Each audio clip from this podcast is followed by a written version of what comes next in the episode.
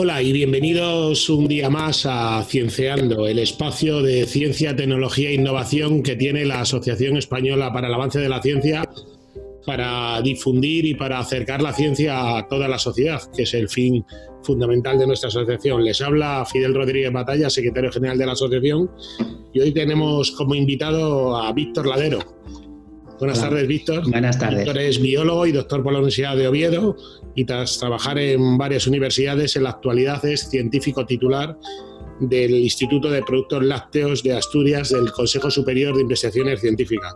Lleva más de 15 años trabajando en diversos aspectos de calidad y seguridad alimentaria relacionada con la presencia de microorganismos patógenos, estudiando las condiciones que favorecen la presencia de los mismos para diseñar estrategias preventivas, así como diseñando sistemas rápidos de detección.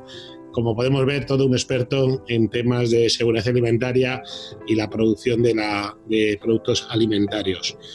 Víctor, una de las preocupaciones que ha habido desde el principio en el establecimiento de medidas en el, en el confinamiento en el que nos encontramos ha sido garantizar la llegada de alimentos y, por otro lado, también se ha apuntado a su posible papel en la transmisión del COVID-19.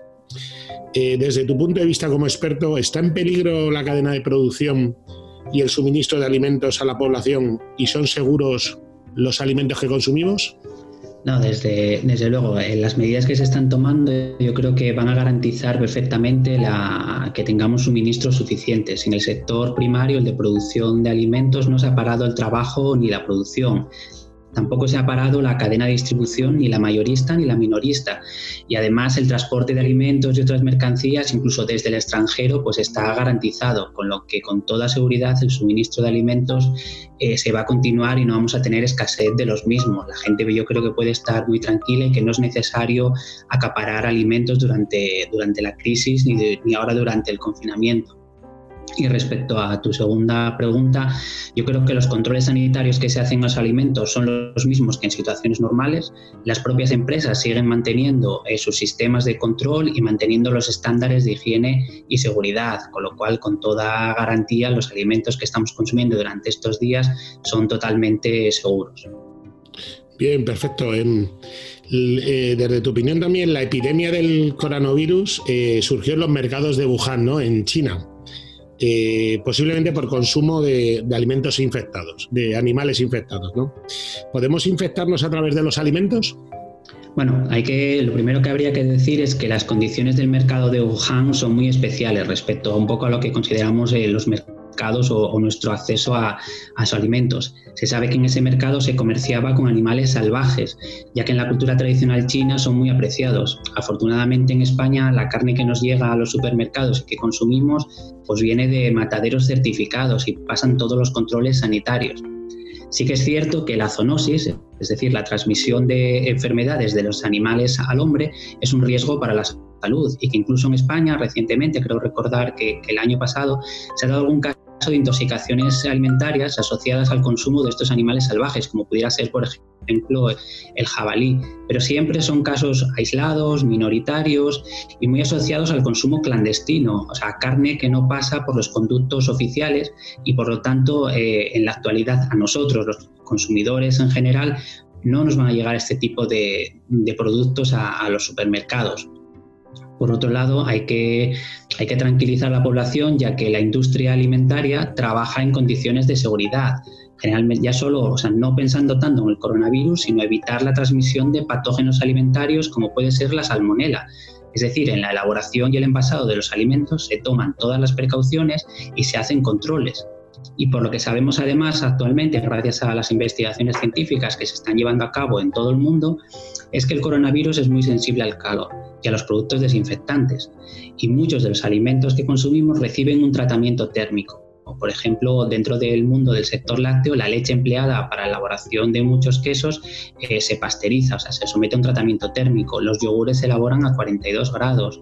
Eh, todos los productos que están ahora mismo listos para el consumo, que siempre son un poquito los que tienen una mayor eh, precaución o podrían tener un mayor riesgo de, transmitir una intoxicación alimentaria, son, estos productos cocinados o envasados son sometidos generalmente a altas temperaturas También hay que destacar que las superficies de las empresas alimentarias pues, se limpian y desinfectan para evitar la presencia de, de bacterias patógenas, que son muchísimo más resistentes que el virus a estos procesos, con lo que es totalmente improbable que permanezca en estas superficies y por lo tanto que nos llegue a los alimentos.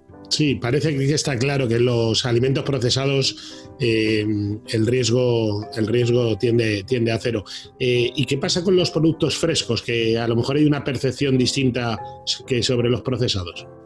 Es cierto que los productos frescos, como podríamos hablar tanto de frutas como verduras o incluso las carnes o pescados que, pescados que podemos comprar directamente en las tiendas no están sometidos a este tipo de, procesos térmicos.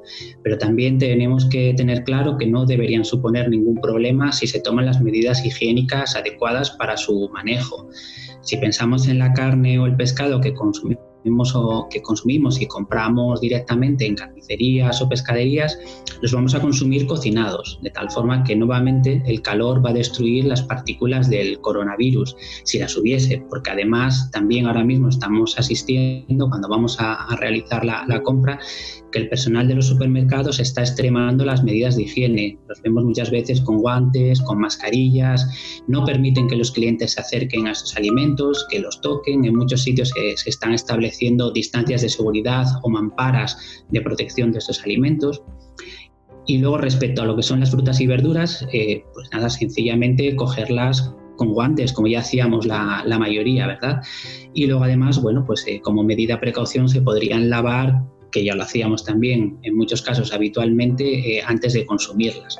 Con lo cual, nuevamente, tampoco supongo que, bueno, tampoco creo que vaya a suponer ningún riesgo. Sí, parece claro que la industria agroalimentaria y la cadena de suministro alimentario está haciendo sus deberes y yo creo que hay que felicitarles que en ningún momento estamos teniendo un problema de, desabastecimiento ni en ningún caso de, de peligro de no poder, de no poder a, eh, disponer de estos productos en, en, la, por, en, en, lo largo de toda la cadena alimentaria. Ya por último, Víctor, eh, también como, como experto, como científico especialista de, del área, ¿qué implicaciones crees que tendrá esta pandemia en el futuro de la seguridad alimentaria? Bueno, yo creo que, directamente no va a tener ninguna repercusión, ya que, como hemos dicho, pues eh, los alimentos no son un vector de transmisión del coronavirus y, por lo tanto, no va a ser necesario eh, tomar ninguna medida extraordinaria ni legislar eh, ni ningún tipo de legislación especial relacionado con el coronavirus y mantener la seguridad alimentaria. Aunque sí que es cierto que al tratarse de, una zoonosis, inicialmente, ahora ya no, ahora ya estamos en una fase de, de pandemia en que el contagio ya está directamente entre, entre, humanos, pero aún así seguro que va a tener una implicación a futuro, pero pienso que positiva yo creo que se van a extremar los controles y las medidas de comprobación de que las condiciones higiénico-sanitarias de los alimentos procedentes del consumo animal se están cumpliendo. Posiblemente aumenten las inspecciones para vigilar el cumplimiento de la normativa europea, que además hay que recordar que está entre las más exigentes y garantistas del mundo. Realmente eh, en Europa la seguridad alimentaria eh, tiene un estándar de calidad muy, muy alto. Eh, por otro lado, el control de la presencia de microorganismos en alimentos, tantos virus como bacterias que, que pudiesen causar algún tipo de enfermedad, también se va a extremar seguramente. Aunque, como digo, más que hacer eh, nuevas leyes o, o normas, lo que se comprobará es que se está aplicando correctamente toda la normativa eh, ya existente. Yo creo que los consumidores tenemos que estar muy tranquilos de que la seguridad de los alimentos que estamos consumiendo actualmente y que consumiremos en el futuro va a estar totalmente garantizada y que no vamos a ver en España ningún brote de coronavirus eh, asociado al consumo de alimentos. Muy bien, perfecto. Yo creo que muchísimas gracias, Víctor Ladero, biólogo, doctor de la Universidad de Oviedo y, y científico titular del Instituto de Producción de Productos Lácteos de, de, Asturias del CSIC. Muchísimas gracias por el tiempo que nos has dedicado.